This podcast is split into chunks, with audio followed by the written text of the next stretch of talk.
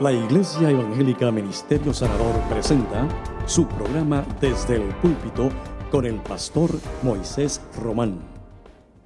Que el Señor les bendiga a todos en esta mañana. Damos gracias al Señor porque nos podemos reunir nuevamente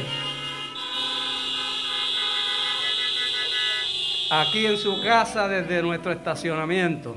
Y vamos a, a presentar este servicio y vamos a, pedir que por favor ahí en su automóvil se una a la oración para pedir dirección de parte del Señor por todo lo que vamos a estar, a estar haciendo. Padre, te bendecimos y te damos gracias en esta mañana hermosa que tú nos regalas.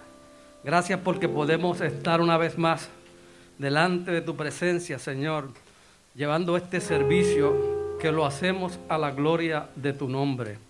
Bendice en este día todas las personas, Señor, que con nosotros se reúnen aquí desde nuestro estacionamiento. Y bendice también el pueblo que llega también a nosotros por medio de las redes, Señor, en sus hogares. Gracias damos por todo, Padre. Unge en esta mañana las voces, Señor, la palabra, todo cuanto sea dicho desde aquí, desde este altar. Padre, en el nombre de Jesús lo pedimos. Amén y amén. Quisiera traer tres versículos de la palabra. Vamos a hacer una lectura en la carta de Filipenses, en el capítulo 3, tres versículos. Filipenses 3 del 12 al 14, que dicen de la siguiente manera, no que lo haya alcanzado ya, ni que ya sea perfecto sino que prosigo por ver si logro así aquello para lo cual fui también asido por Cristo Jesús. Hermanos, yo mismo no pretendo haberlo ya alcanzado, pero una cosa algo, olvidando ciertamente lo que queda atrás y extendiéndome a lo que está delante. Prosigo a la meta, al premio del supremo llamamiento de Dios en Cristo Jesús. Que Dios bendiga su palabra y seguimos en la adoración. Aleluya. ¿Quién vive? Y a su nombre. ¿Qué tal si da una alabanza al Señor en esta mañana? Aquel que vive para siempre. Aleluya. ¿Qué tal si nos acompaña con sus manos?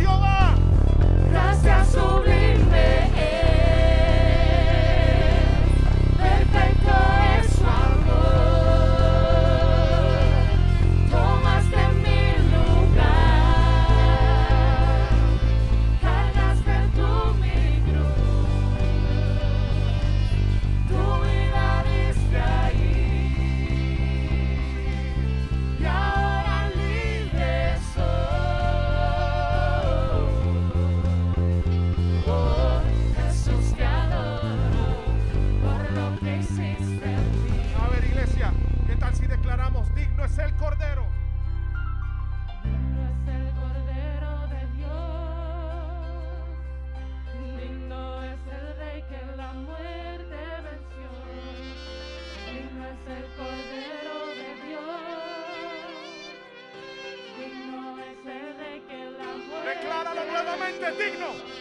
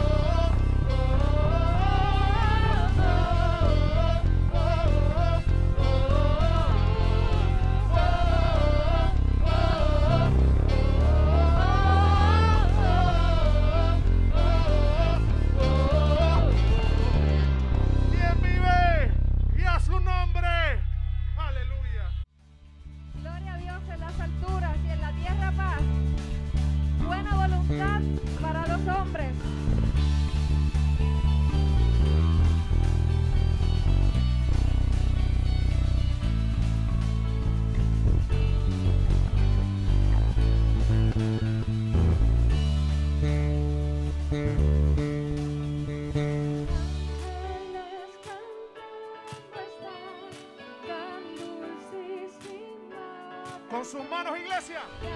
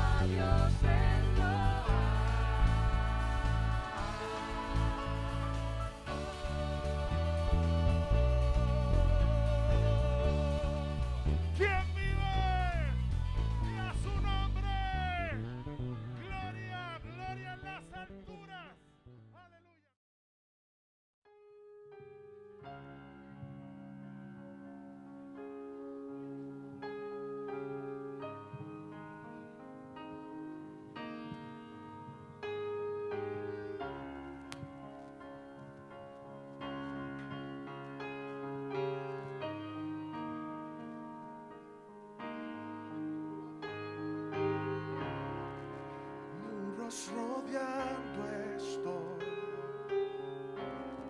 Pensé que caería, no, mas nunca me has fallado, Dios. Sí. La espera terminará. Sé que has vencido. me.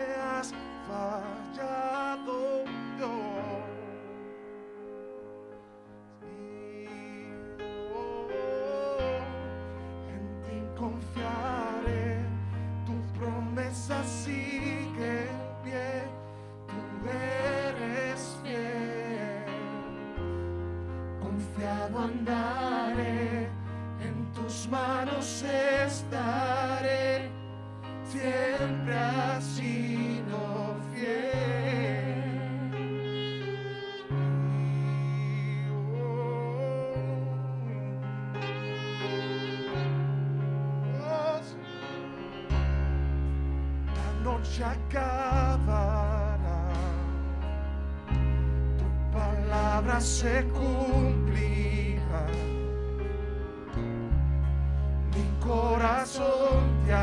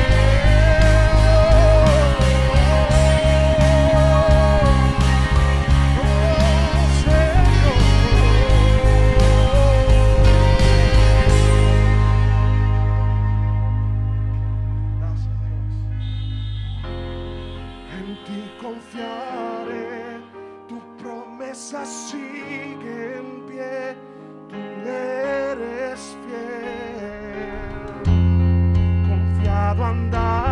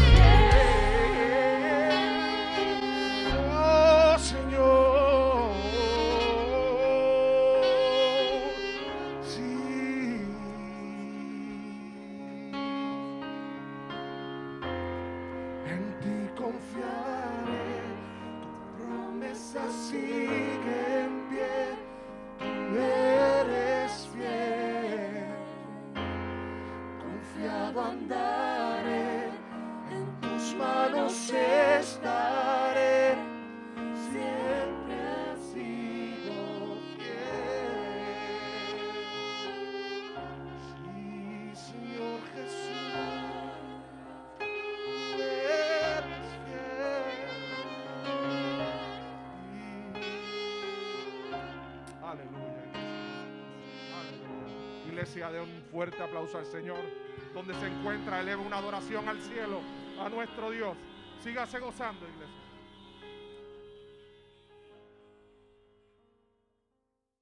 ¿Cuántos bendicen al Señor en esta mañana? Aleluya. Sálgase un momentito del auto por el lado del chofer y bendiga a su hermano, al que está frente a usted, al que está detrás de usted. Bendígales en el nombre del Señor. Aleluya. Que el Señor te bendiga, que el Dios del cielo te guarde, que su gracia sea sobre ti y sobre los tuyos. Aleluya. Gloria a Dios. Gloria a Dios. Puede volver de nuevo a su vehículo, querido. Hoy estamos cerrando el año 2020 y de manera simbólica lo vamos a despedir. Es gracioso porque hay gente que me dice, estoy loco porque se vaya. Pues se va el 2020 y llega el 21. Y a fin de cuentas, como dijo el cantante en aquella canción de la década del 80, la vida sigue igual. Eh, lo que es importante no es que se vaya del año, lo que es importante es que el Señor se quede. Amén, amado. que el Señor se quede. Eso es, eso es lo importante. Y quisiera para, para cerrar este año 2020 e iniciarnos en el año 21, invitarles a la reflexión de las Sagradas Escrituras en Isaías capítulo 43, verso 1 al verso 3a. Isaías 43, verso 1 al verso 3a. Y dice la palabra del Señor a la gloria del Dios que es Padre, Hijo y Espíritu Santo. Amén. Así dice Jehová, creador tuyo, oh Jacob, y formador tuyo, oh Israel. No temas, porque yo te redimí. Te puse nombre, mío eres tú. Cuando pases por las aguas, yo estaré contigo. Y si por los ríos, no te anegarán. Cuando pases por el fuego, no te quemarás, ni la llama arderá en ti. Porque yo Jehová, Dios tuyo, el Santo de Israel, soy tu Salvador. Que el Señor añada bendición a su santa y bendita palabra. Mis amados hermanos, Cuando este oráculo de consolación fue proclamado a Israel, esta nación estaba inmersa en el cautiverio babilónico. Y desde luego, las expectativas para sobrevivir y salir de aquel cautiverio eran muy ínfimas. Una de las razones era porque las guerras producidas en aquel tiempo daban una interpretación tanto al conquistador como al conquistado. En este caso, Israel había sido conquistado. Y desde luego el mensaje que esto llevaba a su psiquis es que había perdido la esperanza, pierde la esperanza, dado que se sabía que su cautiverio era el resultado de su desobediencia a Dios. Esto había provocado entonces un sentimiento de culpa que le invadía constantemente. Y yo quiero hablar brevemente sobre ese sentimiento de culpa que adviene a los seres humanos cuando erramos, cuando fallamos, cuando estamos en crisis, cuando experimentamos adversidad. Es un sentimiento de culpa en cuyo inicio yo puedo encontrar bondad, pero si permanece me parece que es desastroso. Cuando uno vive la experiencia de un error cometido, de una falta cometida, y adviene el sentimiento de culpa por el error cometido, pues obviamente eso tiene una bondad. Y es la bondad de inmediatamente ir corriendo ante la presencia de Dios y pedir perdón. Ahora bien, una vez pedimos perdón, ya no podemos seguir cargando el sentimiento de culpa. Porque si seguimos cargando el sentimiento de culpa, este invalida la concienciación del perdón. Invalida la conciencia de la gracia derramada en nosotros como resultado de la confesión. Ahora bien, Israel estaba en el cautiverio babilónico y un sentimiento de culpa le había invadido. Y pasaba un año, y pasaban dos, y pasaban tres, y pasaban cuatro y pasaban diez. Y todavía ellos seguían inmersos en el sentimiento de culpa. Desde luego había que levantar una voz profética de esperanza. Porque nadie debe vivir una vida bajo un sentimiento de culpa. Nosotros necesitamos, necesitamos enmendar nuestros errores, confesar nuestra falta pero una vez hemos sido alcanzados por la gracia del perdón de Dios, óigame, usted y yo debemos vivir la experiencia que nos demarca el apóstol San Pablo en la carta a los romanos. Ninguna condenación hay para los que están en Cristo Jesús, el Señor nuestro. Ahora bien, Israel vivía un sentimiento de culpa que le invadía. Pero por el otro lado tenía mucho dolor que se adicionaba. Sus jóvenes guerreros habían sido asesinados. Sus doncellas habían sido violadas.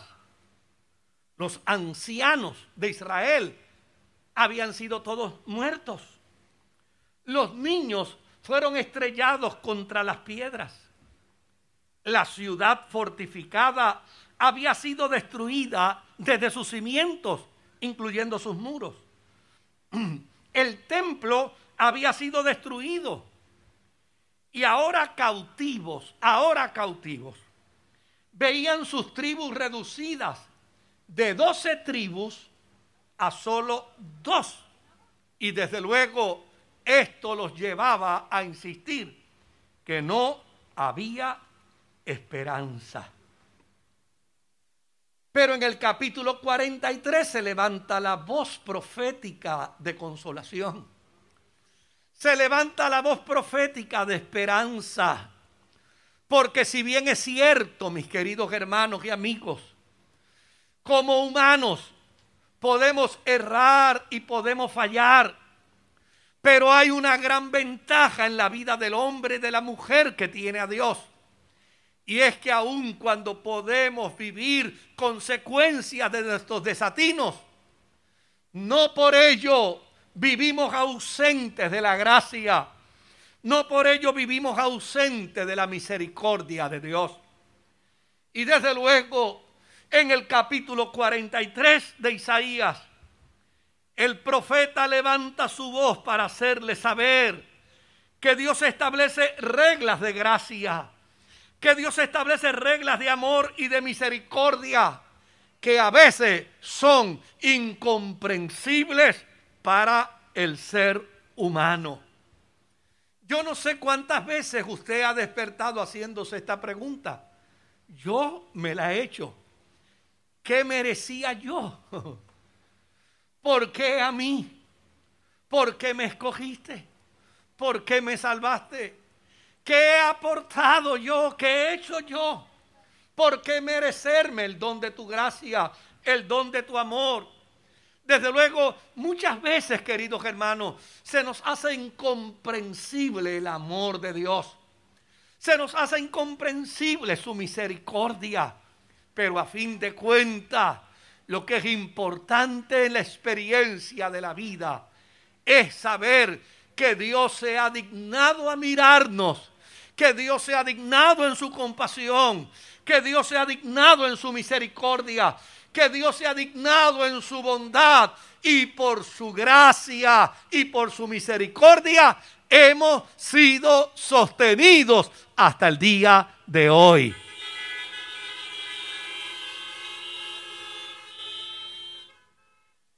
Israel en su pesadumbre y sufriendo las consecuencias de sus desatinos, lo había perdido todo.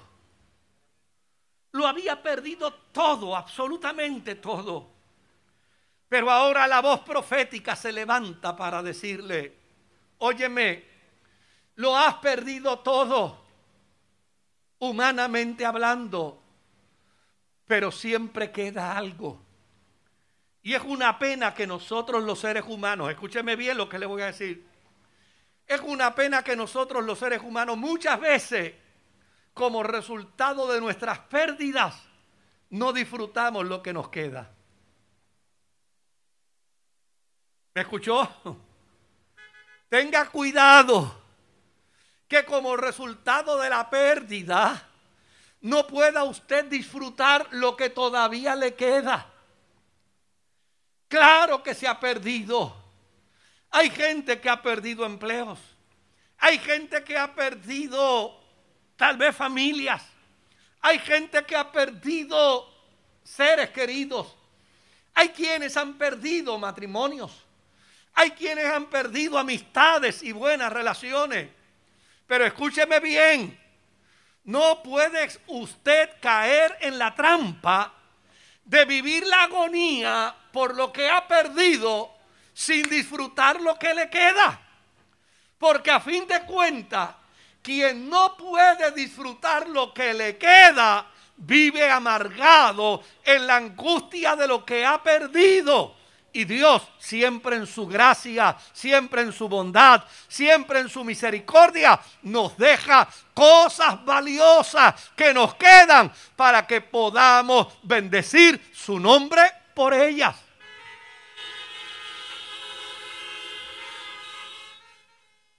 Tal vez perdiste esposo, pero, pero te quedan hijos. Tal vez perdiste padre, pero te queda familia. Tal vez perdiste hermanos, pero te quedan otros. La voz del profeta se levanta en Israel para hacerle saber a ellos que aun cuando lo han perdido todo, todo lo han perdido, todavía les queda algo. ¿Y sabe qué les queda? Al Dios que los ha venido a salvar. Yo creo que es tiempo para que nosotros como iglesia entendamos esta gran verdad. Oh, puedo perder muchas cosas, pero a Dios jamás lo perderé. Puedo perder cosas materiales, pero Dios siempre estará conmigo. Puedo perder cosas sentimentales, pero Dios siempre estará conmigo. Él es el que me dice, no te dejaré ni te desampararé. He aquí, yo estaré contigo todos los días de tu vida hasta el fin. Esta es una verdad fundamental de la fe, aún sostenida en la vida de un hombre llamado Job, quien también lo había perdido todo. Había perdido a sus hijos, había perdido a sus hijas, había perdido su tierra, había perdido su dinero, había perdido su salud, pero todavía podía usar el pronombre posesivo mí para decir, yo sé que mi redentor vive.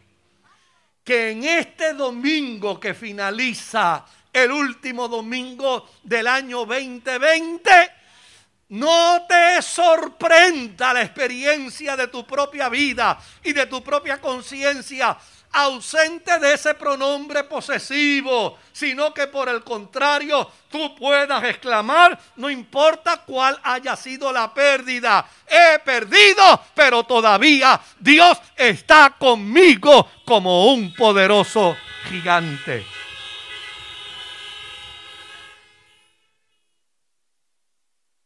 Me encanta el tratamiento que Dios le da a través del profeta a Israel en el cautiverio de Babilonia. Yo no soy un especialista en la conducta humana, pero puedo ver aquí un tratamiento de restauración especialísimo. Un tratamiento de restauración a una nación que está en cautiverio. Óigame, que dejaría boquiabierto a cualquier especialista de la conducta humana. Cómo Dios manejó la crisis de un pueblo para sacarlos de su ruina. Este capítulo 43 manifiesta cómo llega Dios a restaurar a Israel. Y lo llega a restaurar con ese particular, así dice el Señor. A mí me encanta esa expresión en la Biblia. Así dice el Señor. Porque cuando Dios habla, sostiene su soberanía inconfundible.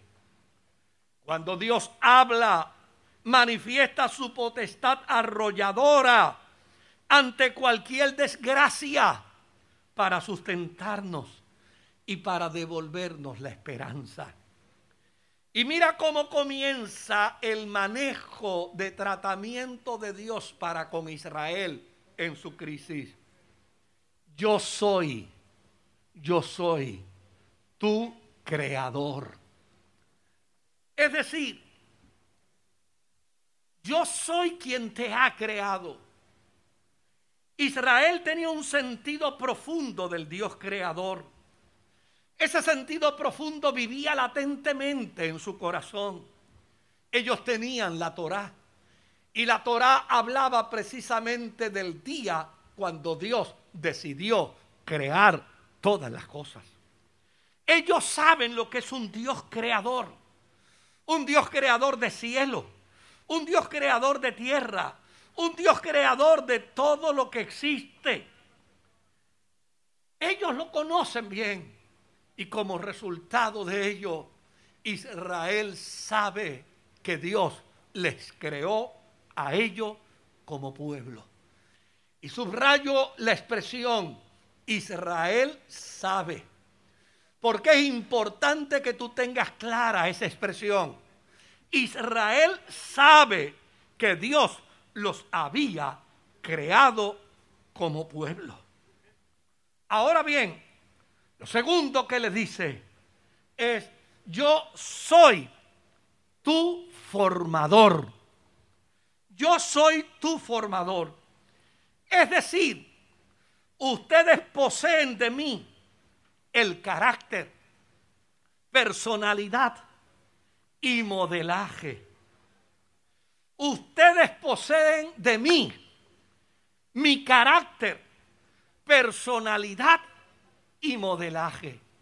Lo que esto quiere decir es que dentro del mensaje de la restauración que Dios está dando, le está diciendo al pueblo, óyeme, ustedes tienen mi ADN, ustedes tienen mi carácter, ustedes tienen mi personalidad, ustedes tienen mi modelaje. ¿No le parece a usted que es una maravilla?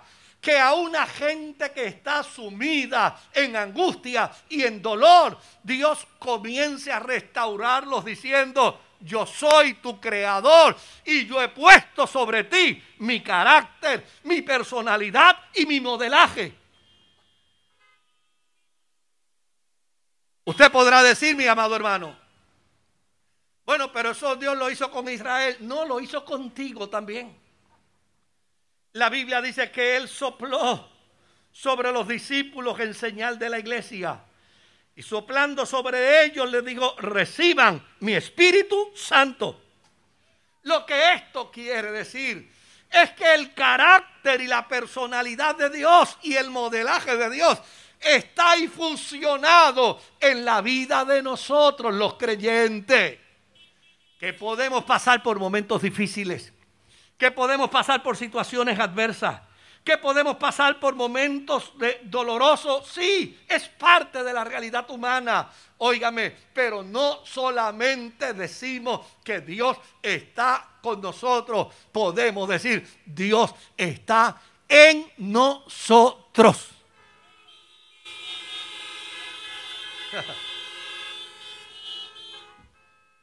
Eso fue lo que dijo Jesús y el Espíritu Santo estará con vosotros y en vosotros.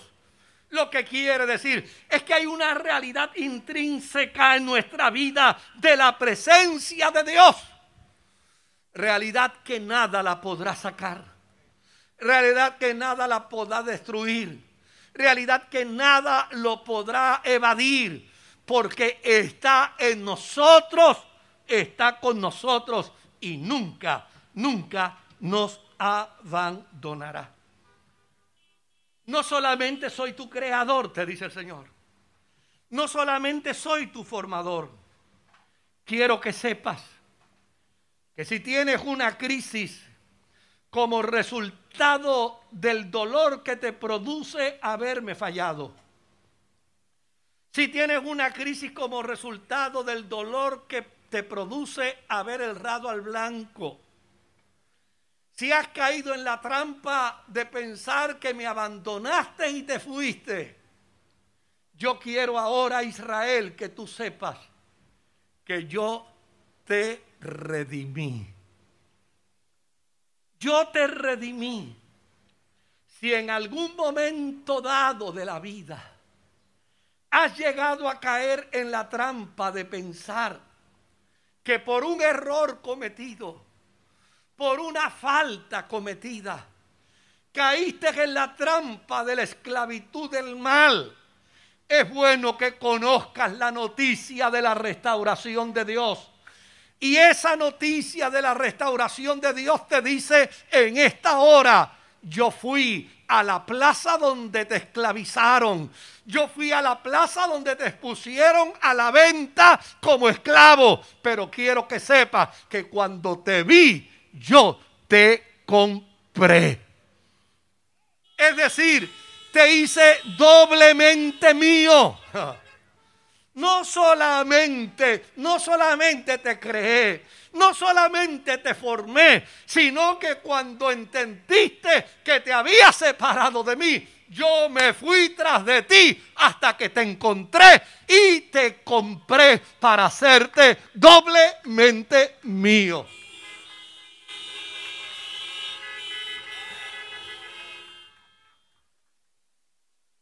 Te puse nombre. Te puse nombre. Es decir, le di propósito a tu vida. Cambié el derrotero de tu esclavitud para que vivas ahora en la dimensión de la libertad. Y eso es extraordinario en el conocimiento de Israel. Porque dentro del marco de la historia de la creación, usted sabe que Dios le dio el privilegio a Adán y a Eva para que le pusieran nombre a todo lo creado. Todo lo creado, ustedes le van a poner nombre. ¿Y para qué le vamos a poner nombre? Sencillo, le vas a poner nombre para que todo ello te pertenezca a ti y ellos sepan que eso te pertenece a ti. Es decir, es un planteamiento de reciprocidad en términos de pertenencia.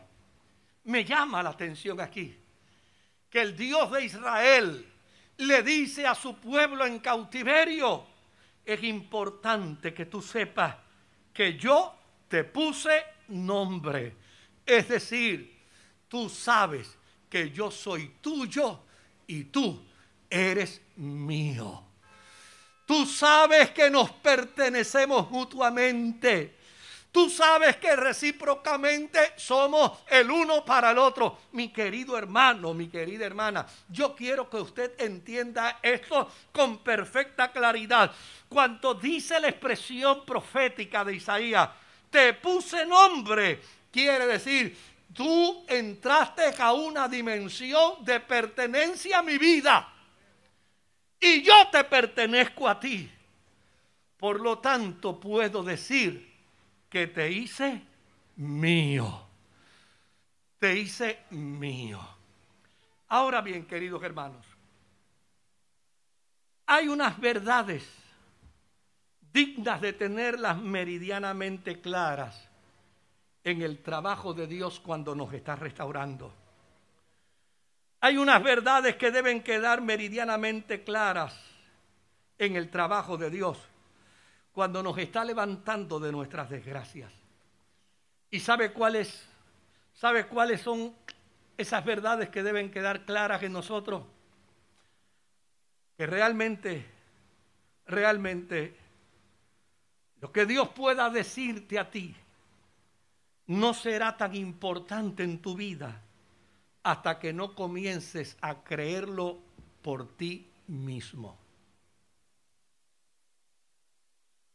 Dios puede decirte que tú eres la alegría de su corazón. Dios puede decirte que tú eres su especial tesoro. Dios puede decirte que Él te tiene sostenido en su diestra. Dios puede decirte que te ama con amor, con amor eterno.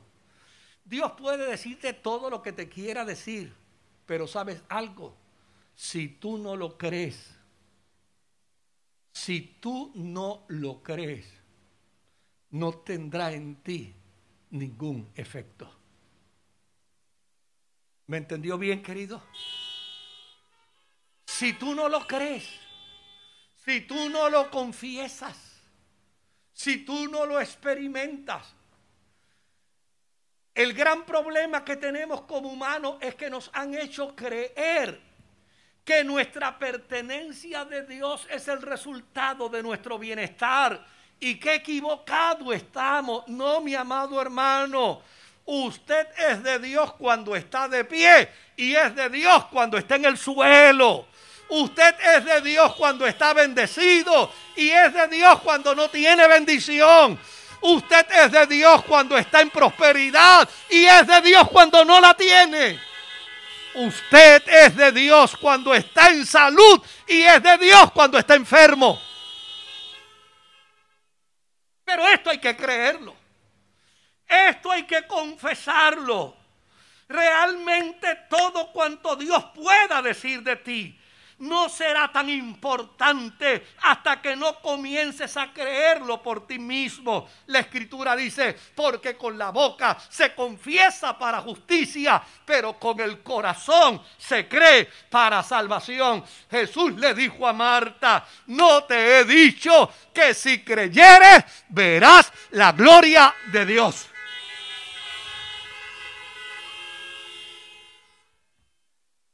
Hazte un grandísimo favor para este nuevo año. Hazte un grandísimo favor para esta nueva experiencia de año. Cree, vive creyendo. No importa cuál sea la circunstancia, vive creyendo que tú estás en las manos del Dios que te creó, del Dios que te formó, del Dios que te redimió, del Dios que te puso nombre, del Dios que te hizo suyo. Vive creyendo, vive creyendo en la realidad de sus promesas. Vive creyendo en la realidad de su palabra. Vive creyendo en la realidad de su gracia y de su amor. Las circunstancias de la vida irán y vendrán, pero la misericordia de Dios, el amor de Dios, la justicia de Dios y el cuidado de Dios permanecerán para siempre.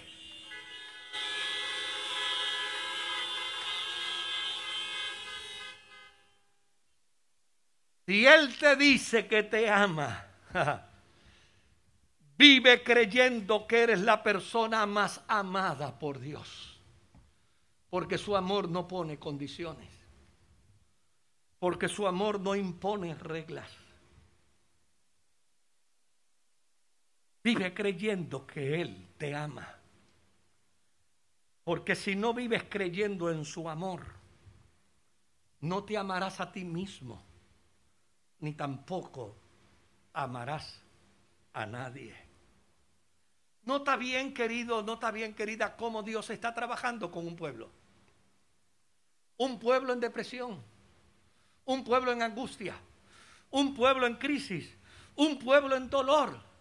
Pero lo está tratando para restaurarlo de su depresión, haciéndole saber verdades, verdades que deben ser guardadas en el corazón y en la mente nuestra. Esa verdad que te haga, que te haga resonar en tu mente y en tu conciencia. Tú no eres un hijo o una hija de la circunstancia. Tú fuiste creado por Dios. Tú fuiste formado por Dios. Dios te ha redimido. Dios te ha comprado. Tú perteneces al Dios del cielo. Él te puso nombre y Él te hizo suyo y suya para la gloria, para la gloria de su nombre. Ahora, ahora, luego del tratamiento, el Señor le dice a Israel, como te lo dice a ti, como me lo dice a mí en este día, aunque pases por las aguas, fíjate que no te dice que no vas a pasar. Fíjate que no te dice que no vas a experimentar las aguas. No, aunque pases por las aguas, yo estaré contigo. Y si por los ríos, no te anegarás. Cuando pases por el fuego, no te quemarás, ni la llama arderá en ti. Me encanta porque Dios retoma los eventos vividos en la persona de Moisés para hacerle saber a su pueblo que su pacto con ellos nunca será invalidado. Ahora, hay algo que me llama la atención. Y es que cuando este oráculo profético de restauración se implanta al corazón de Israel, Dios le hace saber a Israel algo interesante. Y para que ustedes sepan que esto es mío, aquí va mi firma. Yo les firmo mi promesa. No olvides, querido, que Dios firmó su promesa para ti en Cristo. Esa es la firma de Dios para, tu, sus promesas para contigo. Pero para con Israel le dice, yo te firmo, yo te firmo el documento de las promesas. Y lo más importante dentro de un documento es la firma. Yo veía un programa en estos días pasados donde un hombre apareció con un objeto, un artículo, alegando que ese artículo pertenecía a uno de los pre- presidentes de la nación de los Estados Unidos en el siglo XVIII. Desde luego trajeron un experto. El experto dio fe que para ese tiempo ese artículo existía. El- el experto dio fe de que probablemente ese artículo se lo hayan donado al presidente porque era uso y costumbre donar artículos a los presidentes. Pero sabe, digo, pero no puedo dar fe de que ese artículo haya sido de él personalmente porque no tiene su firma. Y como no tiene su firma, no puedo decir que el artículo es de él. Mi amado, para esta mañana yo estoy utilizando el mensaje, el mensaje de restauración de Isaías para ti. Y quiero decirte que ese mensaje de restauración tiene la firma de Dios. Tiene la firma de Dios. ¿Sabe, ¿Sabes tú cómo, cómo lo termina? ¿Cómo lo termina Dios? Cuando le dice, porque yo Jehová, Dios tuyo, el Santo de Israel, soy tu Salvador. Ese es el significado más, más prístino que debe quedar en nosotros en esta Navidad, rumbo a un año 2021. Se nos ha dado a Jesús, cuyo significado es el Salvador. Escúchame bien, tú vas a entrar a la experiencia de un nuevo año.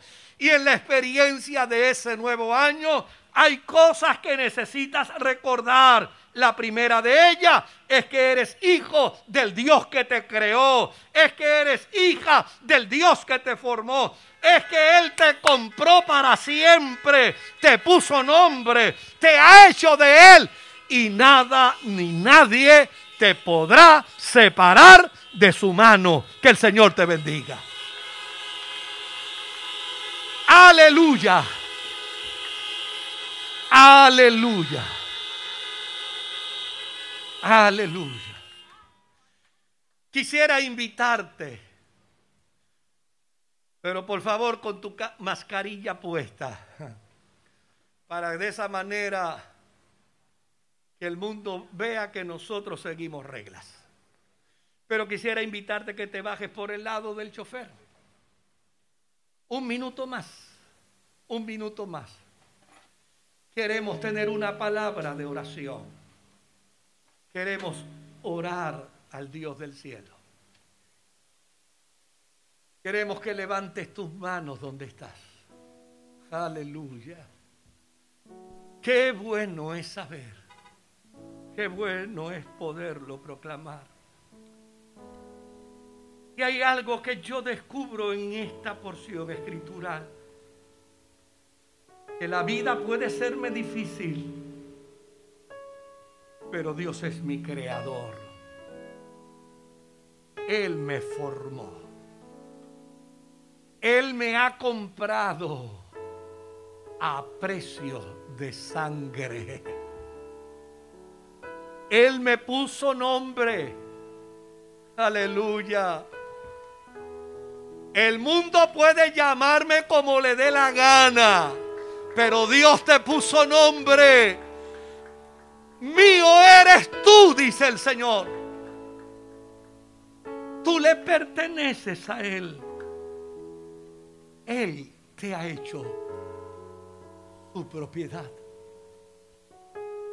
Y Él se ha ofrecido para ser todo tuyo. Levanta tus manos al cielo. Bendice al Dios al que adoramos. Señor, gracias te damos. Hemos vivido un año muy difícil. Hemos vivido un año muy traumático. Hemos vivido un año que ha producido tristeza y dolor. a toda nuestra tierra. Pero qué bueno es saber que aun cuando hayamos perdido, te tenemos a ti. Y si te tenemos a ti, Dios, estamos completos.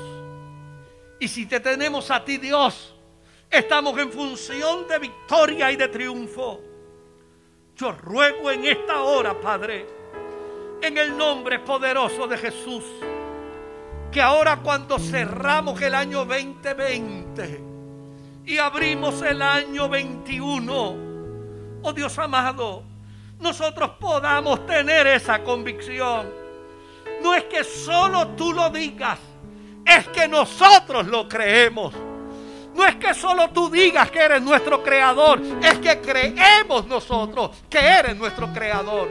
No es meramente que tú digas que tú nos has formado, es que creemos con toda la fuerza de nuestro corazón que tú nos has formado. No solo, no solo escuchamos tu voz, es que creemos a tu voz. Y creyendo a tu voz afirmamos que entramos a una experiencia de un año nuevo con la certeza de que tú estás, ah, con la certeza de que tu gracia nos asiste, con la certeza de que tu amor nos guarda, nos cuida y nos protege. Recibimos este nuevo año declarando, Dios, somos tuyos y tú eres nuestro. Amén, amén, amén. Aleluya. Me los bendiga el Señor. Me los cuide el Dios del cielo.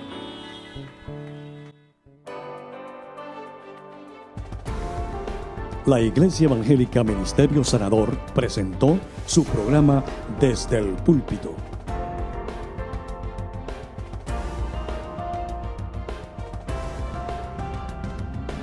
Si desea adquirir una copia de esta predicación, puede llamarnos al 787-793-1777. Que Dios les bendiga.